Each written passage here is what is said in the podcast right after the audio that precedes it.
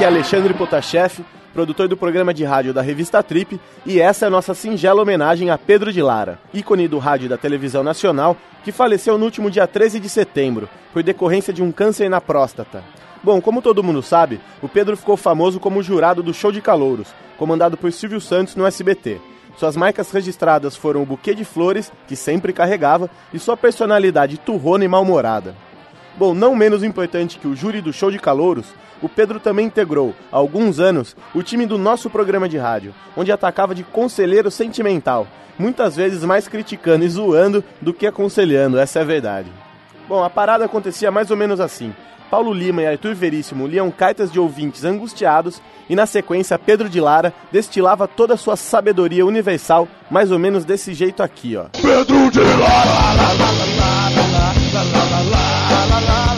Ladies and gentlemen, Paulo Lima com a carta do Espírito Santo.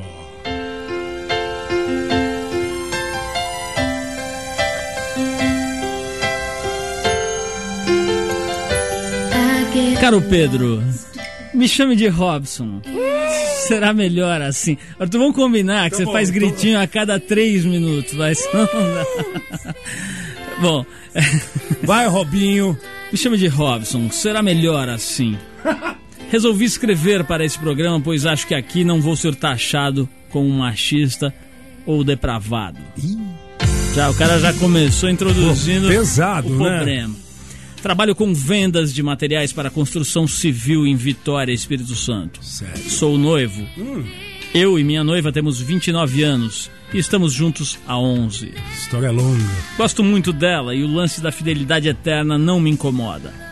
Aliás, não me incomodava. É, tem galha na parada. Sempre tem, né? Esse tempo verbal aqui. É, tem galha. Muda o tempo verbal, a gente, verbal, a gente fica, fica preocupado. Aliás, não me incomodava até eu começar a perceber que o apetite sexual da minha futura esposa vinha diminuindo com o passar dos anos. Isso é terrível.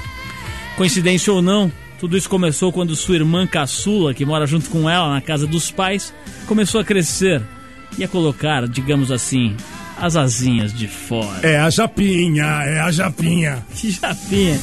Para, Arthur.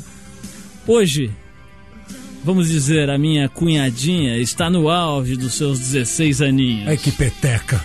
A vida, a vida inteira, as duas irmãs conviveram muito bem. Nada de muitos amores, mas foi sempre tudo ok entre elas. Aí, de uns tempos pra cá, sem motivo qualquer aparente, a coisa mudou. Ih, que, como mudou? Minha noiva nunca mais quis falar sobre isso. Mas eu sentia que rolava uma certa competição entre as duas irmãs. Eu que não gosto de me meter em confusões alheias familiares, tinha decidido esquecer a briguinha delas. Metelão. Para, meu. Só que não imaginava que aquilo pudesse afetar o meu noivado. Aos poucos, eu comecei a reparar que as brincadeiras de criança da minha cunhadinha, como briga de galo na piscina ou assistir TV deitada sobre mim no sofá, já não tinham a mesma inocência de. olha, é- olha, essa brincadeirinha, assistir TV sobre mim. eu nunca vi essa, eu nunca vi essa, essa história aqui. Bom, eu tonto fui o último a reparar na malícia dela. Quem era o Zorro? Vendo a cena por esse lado, percebi que a antipatia da minha noiva pela irmã começava a fazer sentido.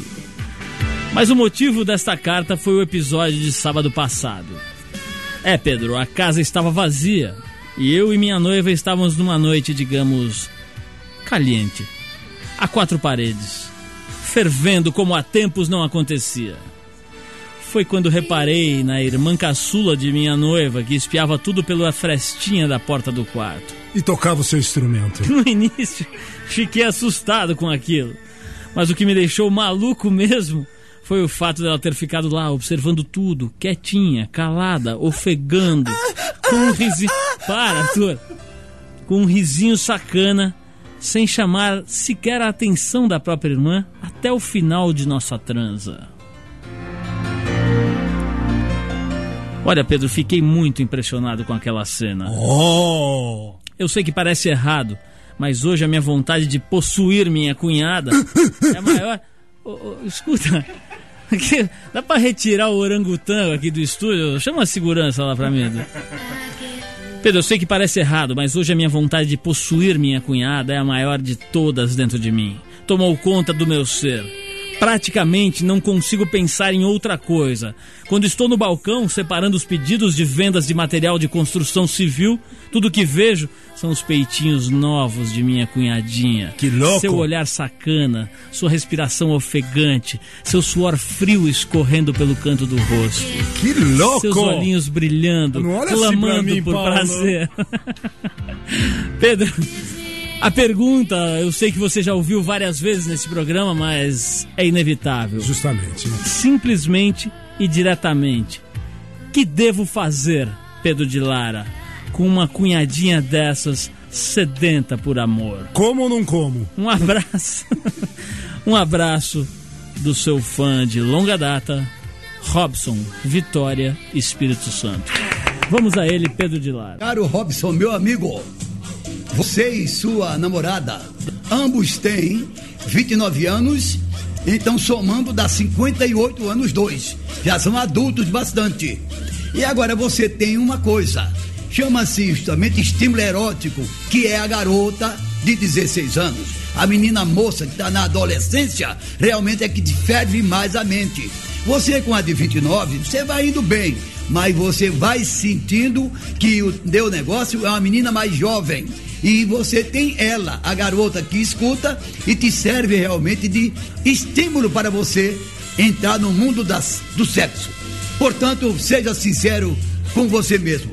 Vai saindo fora da moça de 29 anos, não que ela não mereça, mas é que você tem apetite pela mais nova. E se puder, pega a nova para você depois não ficar com o pé na copa.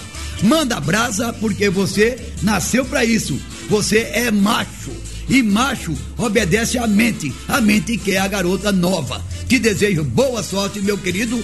Até lá, Robson. Depois me avisa. Sou papai, Pedrão. Até lá.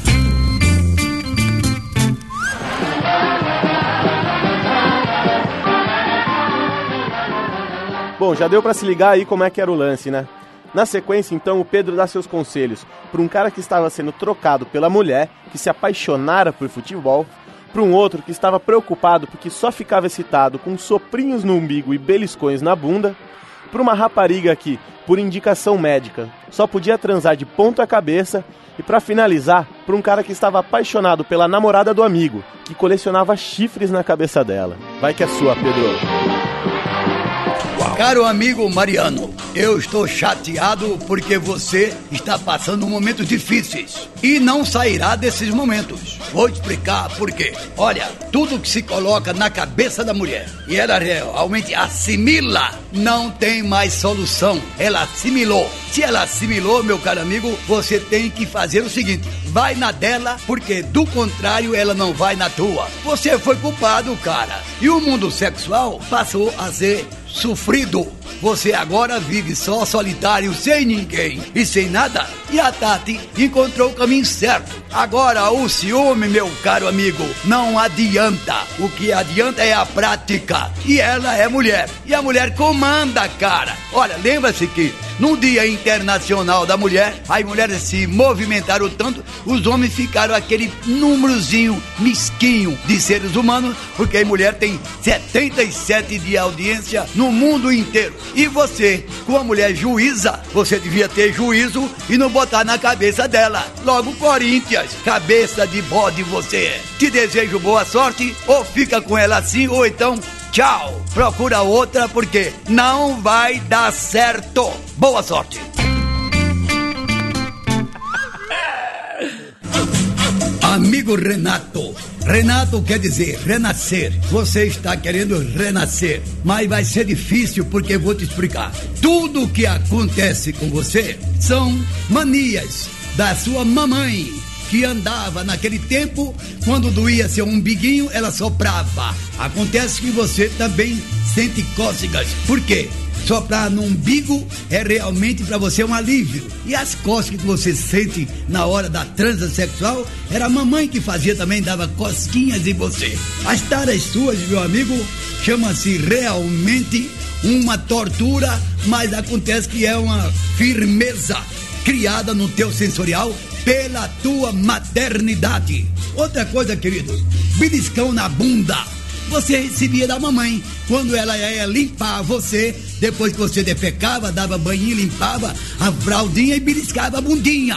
E você, na mente, ia registrando tudo. Hoje, se você não tiver beliscão na bunda, você deixa de ser um homem e passa a ser um moribundo da vida. Outra coisa também que eu vou te contar, meu querido. Sem mania ninguém vive, porque a vida é maníaca. E você é um louco sexual, prossiga assim, porque se você desistir, mais louco ficará. Boa sorte. Patrícia, minha querida, essa idade sua, 26 anos, ela é muito própria para a sua situação. Portanto, você tem um problema cardiovascular. Diz você que tem. E eu acredito mesmo. Mas você tem uma coisa: tá no orgasmo sempre, tá sempre doida, está sempre em cima dos lances. E então você, quando você está naquele momento, naquela êxtase, naquele êxtase, você fica com um problema muito sério. É o desmaio. E o médico disse para você, conforme a história, você fazer sexo de cabeça para baixo mas ele quis intencionalmente dizer você fazer sexo oral, que você muda de posição, fica de cabeça para baixo com um parceiro. Mas cuidado, sabe por quê, querida? Você tem um problema sério. Procura um médico especialista. Você é histérica. Histerismo não é uma doença, é uma qualidade. Boa sorte. Meu caro amigo João, preste atenção o que você está fazendo. Está servindo de gaiato. Não interessa que o Sérgio seja teu amigo de infância. E não interessa que ela seja maravilhosa. Você está servindo de palhaço, babaca. Verdadeiro babaca.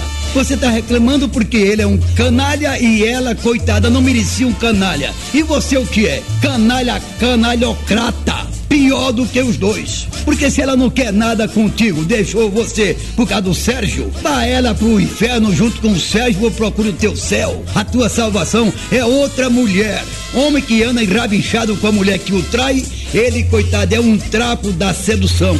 É um pobre infeliz. Eu vou te contar, João. Eu tenho a impressão que se você continuar assim, eu vou te dar um conselho. Vai morar na rua Jadeu. Lá na rua Jadeu, o lugar de quem não tem dignidade. Agora, se você quiser ser macho, levanta a cabeça, porque o teu nome João quer dizer Deus convosco. Esteja com Deus e até lá. Ó, oh, palhaçada, pô! gostei, né? gostei. O Pedro de lá ele não dá conselho, ele dá dura nos ouvidos. Não, não, mas esse aí tem que tomar um chacoalhão mesmo, um soco na nuca. Ô, louco, o Sérgio? Ô, senhor, não, tadinho do Sérgio, né? Ó, é o seguinte, esse problema está resolvido e nossa função social está realizada, Arthur. Muito bem, Paulo. Palmas, palmas, palmas.